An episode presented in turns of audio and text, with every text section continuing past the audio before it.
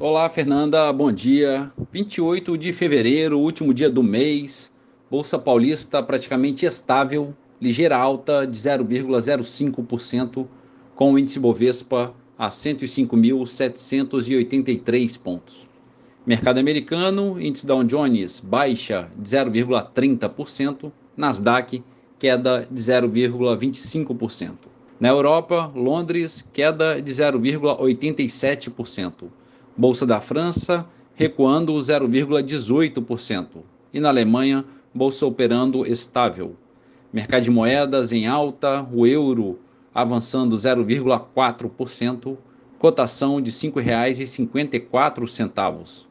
Dólar comercial é negociado a R$ 5,22, alta de 0,3%.